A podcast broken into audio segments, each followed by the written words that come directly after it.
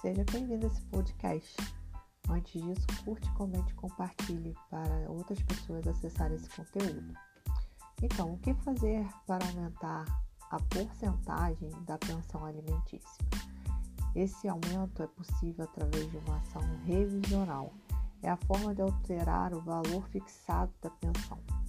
A pensão alimentícia ela deve ser paga conforme o valor fixado e somente através dessa ação revisional é que pode ocorrer modificação, desde que comprovado a necessidade do aumento ou diminuição desse valor.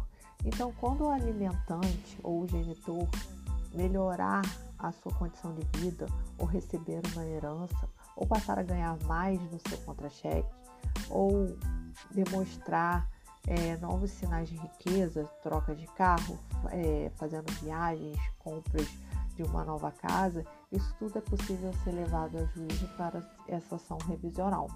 E aí, gostou dessa informação? Continue nos acompanhando para mais informações de direito de família. Até a próxima!